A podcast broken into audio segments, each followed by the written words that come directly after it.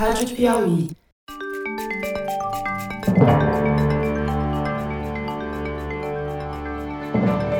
Opa!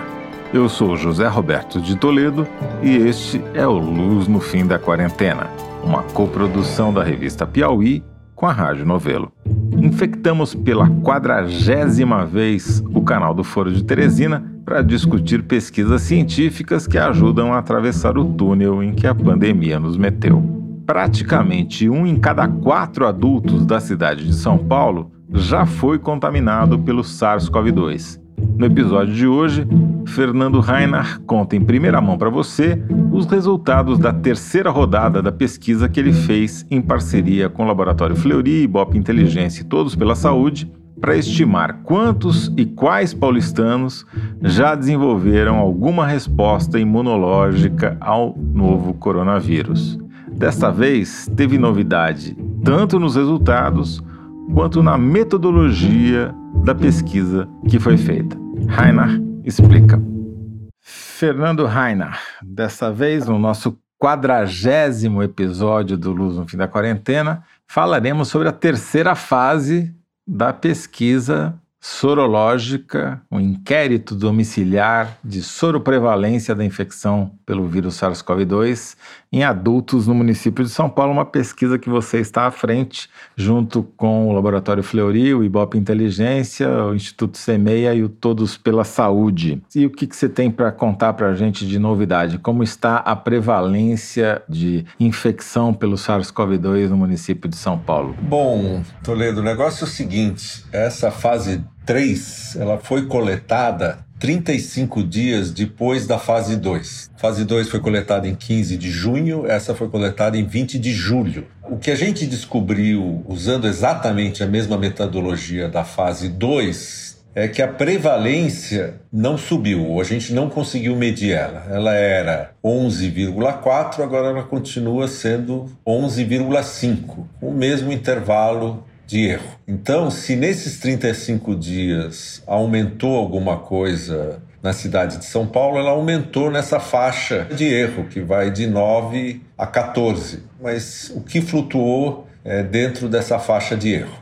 Andou de lado que nem caranguejo. Isso bate um pouco com a ideia de que na cidade de São Paulo o número de mortes, o número de casos estão diminuindo, né? Eu acho que isso não tem dúvida, apesar de então estarem aparecendo muitos casos novos, né? Tem muito caso novo, tem muita morte e tal. Então deve ter tido um aumento, mas que a gente não conseguiu pegar com a precisão da nossa medida com essa metodologia que mede um determinado tipo de anticorpo. É. Agora, o que foi interessante nessa terceira etapa é que a gente adicionou, além do antigo teste, que era um teste de quimiluminescência de uma empresa chamada Maglume, a gente também testou as 1.470 pessoas com um segundo teste da Roche, que é um, um teste de eletroquimioluminescência. Esses nomes complicam tal, mas o mais importante não é o nome do teste, nem o fato de ser um teste ou outro. Interessante é que o primeiro teste que a gente usava no piloto, na fase 2 e na fase 3,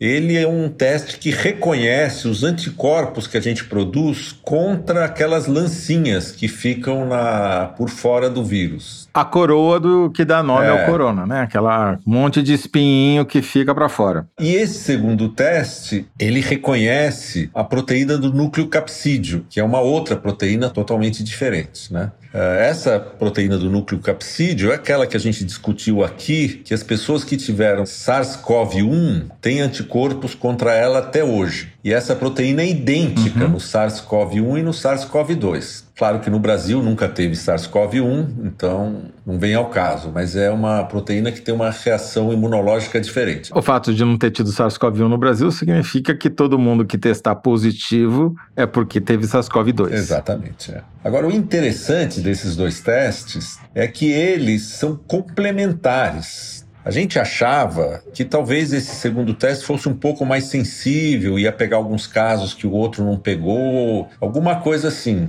Esse teste foi introduzido meio para confirmar os resultados. E a gente teve uma surpresa muito interessante, quer dizer, porque das 262 pessoas que testaram positivos no universo de 1470, 127 delas, que é 48%, dão positivos nos dois testes.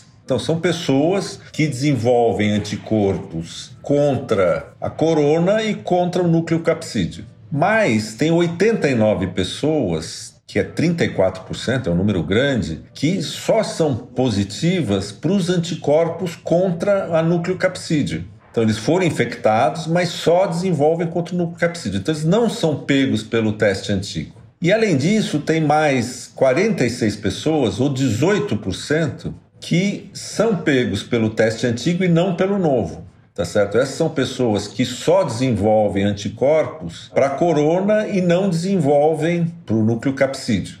Né? Então, Fernando, significa que não são apenas 11,5% dos paulistanos que tiveram contato com SARS-CoV-2, é mais. É, são 11,5% das pessoas de São Paulo que desenvolveram anticorpos contra coro a, coroa do coronavírus. Mas tem um outro. Coroa tanto, de espinhos. Coroa de espinhos. Uhum. Mas tem um outro tanto grande de pessoas, que é 89, que desenvolve um outro tipo de anticorpos e que não, é, não são pegos por esse primeiro teste. Né? Então, se você falar, olha, vamos contar como positivo todo mundo que reage a um teste ou outro, isso aumenta a prevalência em São Paulo em 56%. Em vez de 11,5%, na verdade a gente tem em São Paulo 17,9%. Tá da população adulta. Da população adulta. Quer dizer, praticamente um em cada cinco adultos paulistanos já tiveram contato e reação do sistema imunológico ao SARS-CoV-2. É. Agora, o mais importante disso é que demonstra que se você quer medir a quantidade de pessoas infectadas na cidade usando sorologia, não só você não pode usar um desses testes rápidos que dão muito erro, mas você, se você quer ter um número verdadeiro ou mais próximo da verdade, o correto é usar pelo menos esses dois testes. Então a gente deve desculpas para Tati Bernardi, eh, Fernando Rainer. Exatamente. Porque, a Tati Bernardi né? agora ela deveria fazer os dois testes sorológicos, porque vai que ela está entre as 89 que são pegos pelo teste novo. Só para rememorar, ou para quem não ouviu o episódio 38, ele foi uma resposta à carta aberta endereçada pela Tati Bernardi ao Fernando Rainar na Folha de São Paulo na qual ela relatava o caso dela. O marido e a filha testaram positivo no PCR para Covid-19, ela teve sintomas, mas não fez o PCR. Esperou 14 dias após o fim dos sintomas, fez o teste sorológico e deu negativo. E aí veio a dúvida dela: tive ou não tive? A primeira resposta do Fernando no episódio 38 foi que provavelmente ela não teve, porque muita gente, 37% dos casos, não tem mesmo, apesar das oportunidades de contágio. Agora, frente a esse novo estudo, pode ser que ela tenha tido e que o teste não tenha pegado. Exatamente, ela teria que fazer o teste novo, né? Na verdade, se eu entendi aqui, Fernando, um terço das pessoas que testam positivo em um dos métodos só testam positivo nesse teste novo que ela não fez. Porque o teste que ela fez lá foi de quimioluminescência, não foi de eletroquimioluminescência. É, a gente não sabe o teste que ela fez, mas vamos supor que sim, né? Agora, o importante disso é que, primeiro, então, apesar de não ter subido nos últimos 35 dias mais que a nossa taxa de erro, o número real de casos é muito maior do que a gente estimava. Né? Ele é 18%, que são, se tomar a população da cidade inteira, né? isso dá 2,2 milhões de pessoas não significa que são 2,2 milhões de casos ativos, que tem muita gente aí que já não deve estar mais transmitindo o vírus, provavelmente a maior, grande maioria, né? Mas já tiveram contato. E... Agora, o que eu estou vendo aqui também na tabela que você passou, é que aquela estratificação por classe social continua forte, né? Continua. É. A gente melhorou a análise dessa vez, porque quando a gente só dividia por distritos, você tinha um problema. Você pega um distrito rico, por exemplo, Murumbi é classificado como um distrito muito rico. Só que dentro do Murumbi, você tem uma favela muito pobre e prédios muito ricos. Então, quando você sorteava um setor censitário e ia lá coletar, ah, esse setor censitário ele entrava na conta dos ricos. Agora a gente fez diferente. A gente sorteou os setores, foi lá coletar e classificamos os setores pela renda média do setor. Então a gente tem três setores. A gente tem os setores com renda alta, que são de R$ 5.500 para mais, renda familiar. Então, nesse setor rico, qual é a prevalência? Pelo método novo é 9,4. Combinando os dois Combinando testes. os dois testes. Então, 9,4% das pessoas já tiveram o vírus.